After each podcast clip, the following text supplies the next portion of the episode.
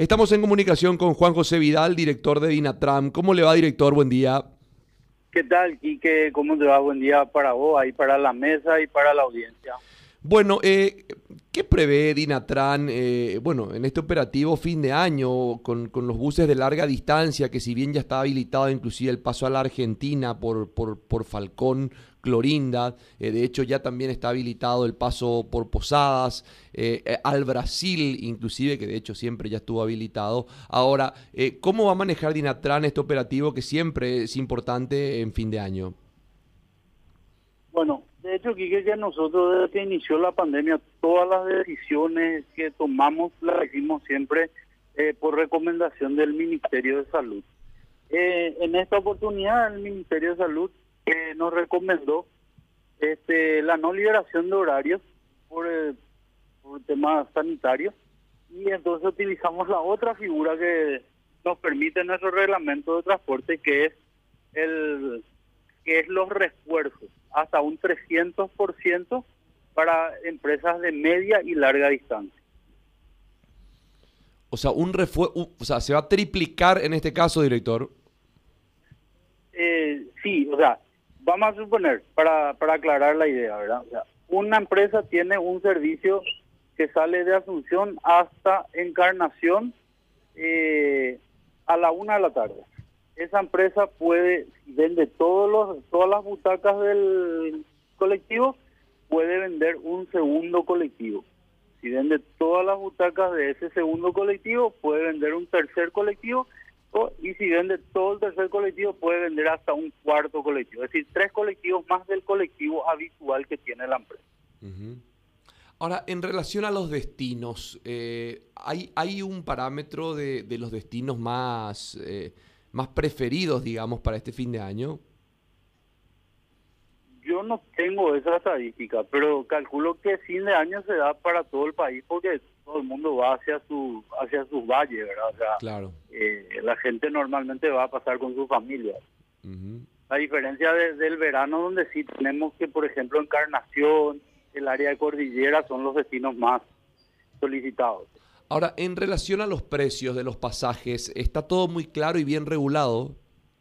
Eso está regulado por decreto, Quique, y el último decreto de ajuste de pasajes salió el 22 de noviembre, eh, donde se dieron se dio el reajuste eh, que habíamos hecho nosotros a, mediados de año y se iban a dar en tres etapas. Bueno, la tercera etapa, el, último porcentaje del 5% eh, se dio en el 22 de noviembre.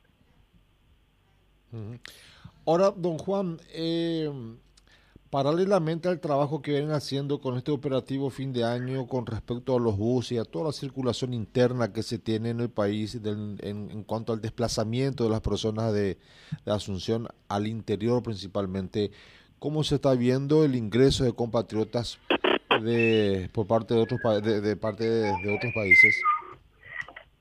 Bueno, con Argentina está creciendo la demanda desde que se dio la la apertura de Clorinda con Falcón está aumentando bastante la cantidad de compatriotas que están regresando al país. Todavía estamos muy lejos de los números que teníamos antes de la pandemia, pero eh, eso está creciendo bastante. Eh, está creciendo bastante. Así mismo. Ya, y esos inconvenientes que se tuvo al inicio, eh, director, eh, obviamente, tal vez no se esperaba un flujo tan importante como el que se tuvo en los últimos días. Había muchas quejas por, por la falta de lavatorios, baños incluso. ¿Eso se ha, se ha sabido superar, se ha conseguido superar o solucionar por lo menos?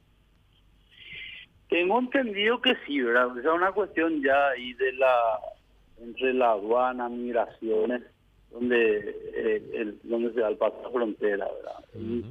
Eh, y los inconvenientes más bien se dieron por eh, el tiempo que se tarda en presentar toda la documentación.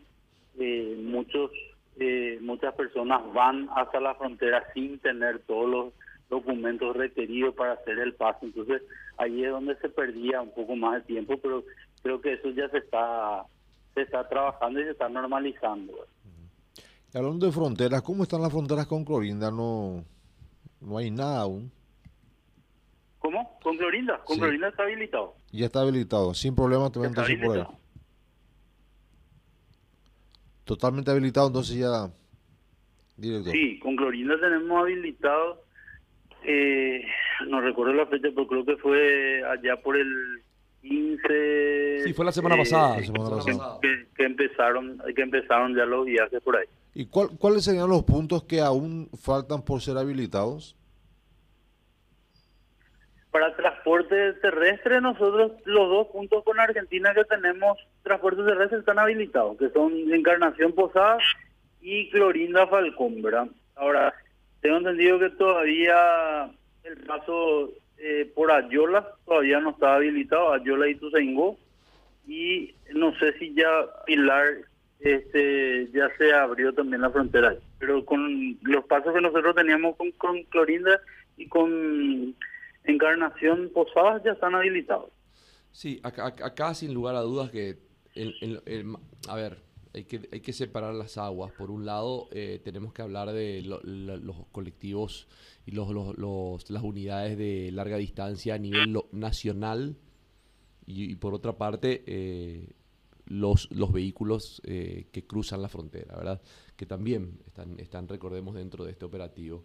Bueno, algo más que podamos comunicar a toda la gran audiencia, director.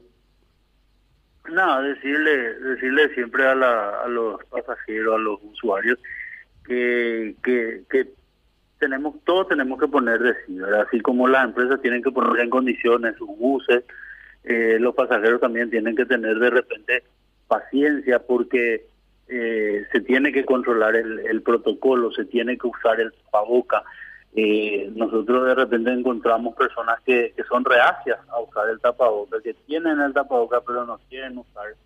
Entonces pedirle también a la, colaboración de los, de los pasajeros en ese sentido. Juan José Vidal, muchas gracias, muy amable. No, gracias a usted, estamos siempre a las órdenes y felices fiestas para todos que pasen de la mejor manera. Igualmente, muchas gracias. Juan José Vidal, director de